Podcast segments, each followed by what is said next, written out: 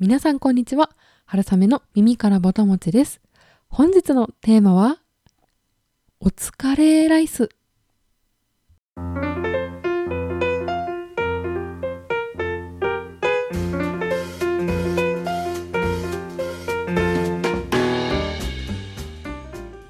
このポッドキャスト、春雨の耳からぼたもちでは、食べることをこよなく愛する食いしん坊会社員である私春雨が皆さんの棚ではなくお耳からぼたもちが落ちてくるようなそんな食にまつわる楽しい情報をお届けしております。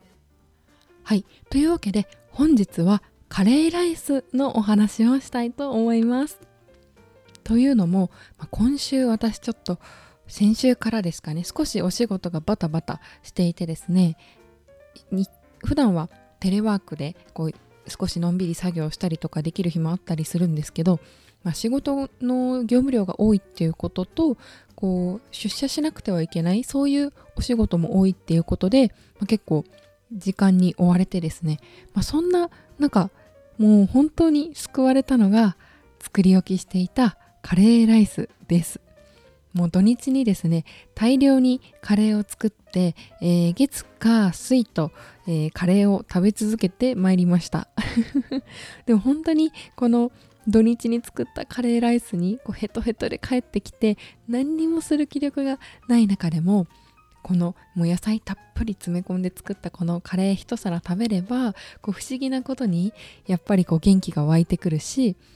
こうカレーのスパイスの力なのかわからないんですけれどすごくリフレッシュというか頭もすっきりしてすごく本当に本当に心が救われました。ということでですねこの、えー、カレーについてお話しできればなと思っています。はい、でカレーってこう家庭料理の本当に代表だと思います。し、まあ、日本の超国民食でもありますよね。カレーが嫌いな人って聞いたことがないです。本当にカレーほどこうあらゆる人が大好きなメニューってなかなか本当にないと思います。日本人にの生活に本当に本当に浸透した、えー、食事食べ物かなと思うんですけれど私はのカレーの思い出で言うとこう小学校中学校と私学校給食だったんですけどカレーの日って本当に楽しみで 朝からもうお昼ご飯のことしか頭になくて今日はカレーだって思ってでカレーの時間になってですねこう私の食欲が目覚めたのは、まあ、中学生だったんですけど小学生の時は、ま、普通に食べるっていう人でした。で、えー、ケーキぐらいはちょっとじゃんけんに参加してみようかなみたいな感じだったんですが中学校でこう食欲が開花してですねこう男子に負けじとこう唐揚げとか美味しい自分の好きなメニュー例えばですけどひじきの煮物とか あとなんか筑前煮とかそういう日は全然、あのー、気分が上がらないんですが こうカレーライスとかハヤシライスとかもうそういう時には率先しておかわりに行くそんな子供でございました。あとカレーじゃないですけど私の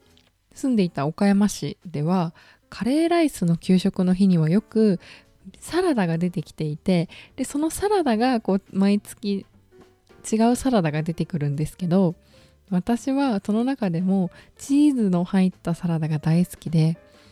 小さいダイス状にカットされたチーズがこう山盛り入った、まあ、チーズって言っても塩分多分抑えめのちょっとナチュラルめのチーズなんですけどもうそれがどっさり入ったサラダ。っていうのがカレーの日の定番で年に何回か出てきたと思います。私はそのサラダも大好きで、まあ、結局チーズが大好きだったんですけどこうチーズがたっぷり入ってるところをこうこそげ取ってですね こう大体給食ってちょっと余るようにできてるじゃないですか。なのでこうおかわりに行ってチーズを多めに取ってですねあえて。でカレーもおかわりして。でカレーにチーズをそのサラダに入ってるチーズをカレーに移植して自分でチーズカレーライスにして食べるとかもしてました。いや本当にカレーって私は本当に大好きです。実家でこう母が今日はカレーって言うともう本当に一日家に帰るのが楽しみになるしこう何て言ったらいいんですかね。本当にあったかい食べ物だなと私は思います。インスタントカレーとかだと、まあ、またちょっと別かもしれないんですけどでもやっぱりこう手作りのあのカレーにしかない良さって本当にありますよね。私東京に来て一人暮らしをして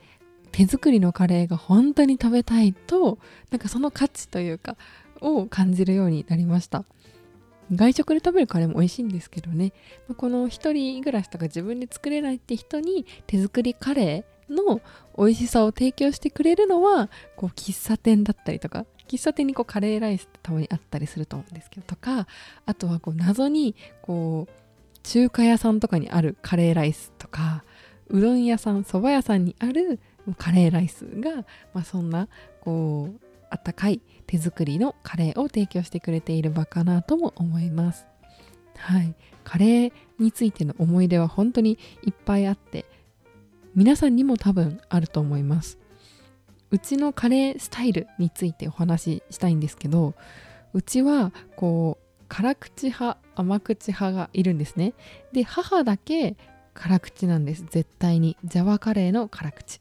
で私父妹は甘口なのでバーモントカレーの甘口。っていう感じで母はいつも鍋を分けて作ってくれていました。でですねそんなこんなで皆さんの家庭それぞれにこのカレール流派があると思います。皆さんのご家庭は誰推しでしょうか？うちの推しは結局バーモントカレーとジャワカレーだったわけなんですがいかがでしょうか？はい。これですね。あの調査が行われておりましてしかも頻繁に調べたところですね本当にあの1年に23もう何回もこのネットインターネットアンケート調査が行われていて好きなカレールー何ですかとか一番美味しいカレールー何ですかとか本当にこう調べてみるといろんなランキングがあるんだなと思いました。でその中で、まあ、まずあの具体のデータからいきたいと思います。こうこれ2017年の調査なんですけれど購入個数と,、えー、と平均の売り上、えー、ですね。100万人あたりの売上高。だからまあ売上高が高いからといって販売個数が多いかってわからないじゃないですか。なのでその個数のシェアと、えー、売上の高さのランキングをですね2017年に取っているデータがあります。スーパー全国のスーパーの調査です。まあ、なのでコンビニとか入んないんですけど、まあ、スーパーがほぼだと思って良いと思いますので、はい、そんな調査があります。で、1位は皆さん何だと思われますでしょうか、はい、?1 位がこれ、バーモントカレーです。で、全体のシェアなんと11.5%を占めるという驚異のシェア。でその次に続くのがバーモントカレー甘口。3位がジャワカレー中辛。4位コクマロカレー中辛。5位ゴールデンカレー。ということでなんと5位のゴールデンカレー SB 食品さん以外は全部ハウス食品さんの商品ですね。はい、でこれ2017年なんでちょっと古いんですけどあの最近の調査でもやっぱり結局上位はハウス食品さんがほとんどですね。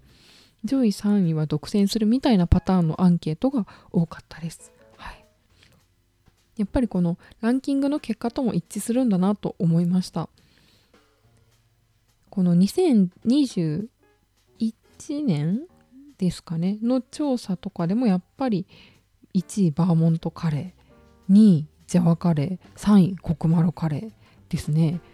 はい、これ好きなカレールーのブランドは2615人に調査した結果ですね。これ結構信頼できると思います。インターネットアンケートって大体数百回答が多いかなと思うんですけど、2600っていうサンプル数は結構参考になりますね。ちょっとあの仕事柄あのこういうアンケート調査の設計とかあのサンプル数がいくつだとかどこで誰に取ったデータなんだとかそういうところが気になっちゃうんですが やっぱりあの売り上げとこの皆さんの人気っていうところは、まあ、やっぱりこう比例するというか同じなんだなと思いました。皆さん推しいかがでしょうか？皆さんのお家は何推し誰推しでしょうか？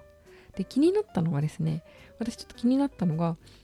先ほどご紹介した2017年の、えー、シェアで30位までの中で単価が唯一2017年時点ですけど300円を超えている商品が一つだけありました。それが私ちょっと知らなかったのでご紹介するんですけれどコスモ食品さんの直火焼きカレールーという商品です。30位までに、えー、唯一入ってるこのコスモ食品さん。30位と30位が東丸醤油さんのカレーうどんスープで29位がコスモ食品さんのその直火焼きカレールーなんですね。でも28位まではもうハウス食品と SB 食品と江崎グリコの3社の河川状態なんですよね。でこのコスモ食品さん私知らなかったので、えー、調べてみたんですけどあの口コミがとにかく高いんですよね。でこの会社さんドレッシングとえジャムの会社さんでと、まあ、なぜかカレールーも売ってるっていうそういう会社さんです。で工場とかはあの全部青森にあって、まあ、こうこのリンゴカレールーとかリンゴがこう入って溶け込んだカレールーなんかも販売されています。はい、でこの直火焼きということで、まあ、普通はこう大きな釜に小麦粉だったり、まあ、食用油を炒めてスパイス入れて練り上げていくこれがカレールーですけど蒸気を使って、まあ、こう加熱するのが一般的らしいんですがもうお鍋を本当直火ガスの火に、まあ、ガスか燃料かガスの火にかけて、えー、炒めているっていうのが、まあ、この、えー、コスモ食品さんのカレールーのこだわりらしいです。でタイプとしてあのブロックじゃなくてフレーク状の、えー、カレールーなんですねこれ。いやーこれ便利だろうなと思います。ちょっと使ったことないので、ぜひ使ったことある方教えていただきたいんですけれど、私、あの、固形の、えー、味を溶かすものがすごい苦手なんですよね。なんだそれって思うかもしれないんですけど、あの、要はあの、コンソメキューブが苦手なんですよね、私すごい。あれをコンソメスープはだからもう絶対私はフレークのコンソメしか買わないって決めてるんですけど皆さんいかがでしょうか？いや、私せっかちなんですよ。なんで、あの、コンソメキューブを入れてしばらく放っておいて、やわやわになったところでこう混ぜればいいなんてことは分かってるんですけど、やっぱりこう入れて、あのコンソメの味をつけてですね。でこう全体に味が馴染んで味がこう均一に混ざった状態を確認したいんですよね早く。まなのでどうしてもこうあのいコンソメのキューブが溶けないとこうああもう早く溶けてって思っちゃうんですよね。でこれはカレールーもしかりでしてだいたいあの箱に入った大きなルーがあるじゃないですか。であれをこう溶かし込んでいく、まあ、その作業が、まあ、面白くもあり心に余裕があるかのバロメーターかもしれないですね。もう余裕があったらまあ眺めててもいいんですけどもやっぱりこう早く溶けてほしいなっていう気持ちがあるのでちょっとフレークタイプこれ見かけたら次ぜひ私買ってみようと思いました。ちなみにあのマイベストさんっていうサイト皆さんご存知ですかね？なんかこういろんな商品を何種類か並べてで例えば化粧品だったら、えーと、化粧品のその研究員の専門家の方とかあるいはこう食品だったらその道に詳しい超オタクマニアみたいな人とかを呼んででこう食べ比べしたり使い比べしたりして本当にこう全く同じ条件で比較して一番いい商品を選紹介しますってそういう素晴らしいサイトなんですけどそのマイベストさんで、えー、カレールーのランキングが出てるんですがそれの1位にコスモ食品さんのこのカレールー選ばれていました。はいということで、えー、ちょっとそんなカレールーのご紹介でした。皆さんどのカレールー推しでしょうか？でですねちょっとこのカレーもう本当に国民日本の国民食であるこのカレーなんですがそのカレーの歴史について調べたらちょっとすごい面白かったのでそれもご紹介したいなと思います。でまず私このカレーっていうのが日本に広まったのはまあこう普通に戦後かなと勝手に思っていたんですが、まあ、実は実はですねこの文明開化とともにカレーっていうものが入ってきて戦前にはもうかなり国民的にあの広がっていたみたいです。私これはちょっと意外でしたね。はい。なんかこうあの国民この文明開化で、まあ、こう先日ご紹介したみたいにお肉を食べるっていう文化が広まったっていうこともありますけれど、まあ、そういうのとともにカレーっていう食べ物は広がっていたようです。で、あの、SB さんのこの国産のカレー粉、あの、当時は輸入がほとんどだったのが日本で初めて国産カレー粉の製造販売っていうのが1905年にスタートするんですね。これがまずとっても早いですよね。で、まあ、その後こう明治の後半から大正時代っていうところにかけてはなんとですねこのカレー粉を使ってこう出汁の効いたカレーうどんカレー南蛮みたいにこううどん屋さんお蕎麦屋さんでカレーを使ったものっていうののメニューがブームというか広がりを見せ始めていたみたいです。はい、これすごくとっても意外でしたね個人的には。もうこんな戦前ですよねだからそんな時代にもあの国民うどんそばってもう一般的な国民食だったと思うので、まあ、そういうこう一般に広く食べられている食べ物になっていたようです。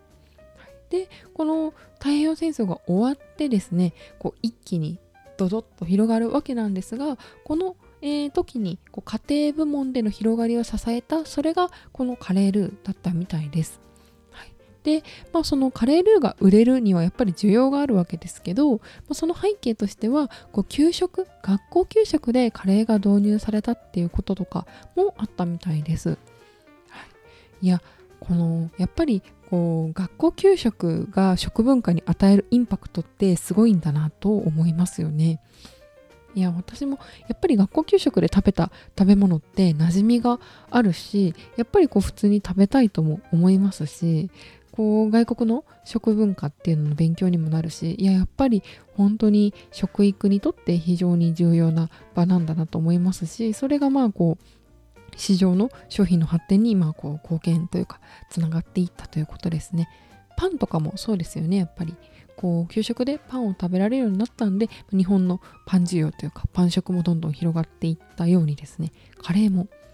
この給食っていうのをきっかけに、まあ、広まっていった面もあるのかなと思います。はい、で、まあ、この戦後後のカレールーっていうものができたことで、まあ、家庭でこうどんどん作るものになったんですけれど面白いのがあのハウス食品さんのこの、えカレールーの歴史みたいなところにですねなんでこの時代に広がったかっていうところで、えー、CM この、まあ、高度経済成長期に突入してテレビがいろんな家庭にできてでお茶の間でみんなが CM を見るっていうことになりでそこのその CM 大量に CM をこう投下したことで一気に知名度が上がりましたっていうことをエハウス食品さんご自身でこのサイトに書かれております。成功要因をきっちり分析されていますね。でそれをあの淡々とあのこの歴史のご紹介のホームページのペ,、えー、ページに記載されています。面白いのがですね当時あのこのカレールーが高度経済経済成長期どんどん広がっていった頃にですね各社がこのシェア争いになったみたいでですね当時そのカレールーを買ったら例えば温泉旅行券がついてくるとか クーポン券がついてくるとかでそれが加熱そのシェア争い競争が加熱しすぎて、えー、公正取引委員会からこのカレー業界が注意を受けるそんな事態にも陥っていたようです。面白いですね。まあ、でも確かにさっきのランキングを見るとこう河川市場っていうとよくイメージがあるのはビールとかですよね。こうアサヒサントリーキリンみたいな。でもこのカレールー業界っていうのも実はすごい河川市場なんだなっていうことにも気づかされました、はい、皆さんいかがでしょうか？こんな、まあ、カレーがこうして国民食になってきているわけなんですけれども。まあ、このカレー海外にも日本のこの欧風カレーっていうのは海外にも渡っていますよね。まあ、カレーってもともと海外の食事まずインドの食文化だったわけですけれどもそれをイギリスの方が、まあ、植民地だったのでインドはイギリスのお持ち帰りになりでイギリスで欧風カレーと化したものが日本に持ち込まれ日本で日本風欧風カレーライスになりでそれを国一番屋がですね海外に持っていくみたいなそんな食文化のこう巡り巡り巡るストーリーがあるのもカレーの面白さかなと思います。はい、というわけで本日はカレーについてお話しさせていただきました。私もカレーが大大大好きです。カレーはこう本当に元気が出ますよね。ちょっと今日あれですね私ちょっと疲れてるのかあんまり言葉が出てこなくてはい大変恐縮なんですけれども、えー、カレーを食べて元気を出していきたいと思います。皆さんカレーにこだわりありますか？カレーはこのルーの味ってだけじゃなくてこう食べ方にもこだわりがあると思うんですよね。で私は、えー、食べ方のこだわりを言うとカレールーは絶対に左でライスが右です。これどうですか？皆さん。ライスとカレールーの向き。私はこれは理由があって右側にご飯左側にルーっていうのは利き手と関係してます。私は右手が利き手です。なのでスプーンを持って、えー、ご飯をすくってカレールーをすくって口に入れるっていう流れで最初にやっぱルーが口に来てほしいんですよね。ルーすくってご飯詰めて口に入れると最初ご飯じゃないですか。あとあの何、ー、て言うんですか？ルーをうまく取りにくいっていうかっぱご飯がベースにあるスプーンでルーをすくった方がうまくルーがこう取れますよね。なので、えー、絶対にライスは右です。あとは、えー、最初にカレーを全部混ぜて食べる人いると思うんですけれど私はあれは苦手です。はい。なので私はあのカレールーは最後までこうあのカレーとルーの対立をですね崩さず召し上がる方が好きです。なんでかなと思ったんですけどなんかやっぱりこう最後に最後までご飯が残ってる方がお皿が綺麗になると思うんですよね私。まあそれだけだと思うんですけど こうできるだけ一滴のルーも残さず食べたいっていう私は気持ちからこう最後まで混ぜずにですねご飯っていうそのルー絡め取り役を残しておいて食べるみたいなこだわりがあります。はい。というわけでちょっと本日はカレーのお話をしてさせていただきました。皆さん本当に、えー、私だけじゃないと思います。働かれている皆さん家事をされている皆さん、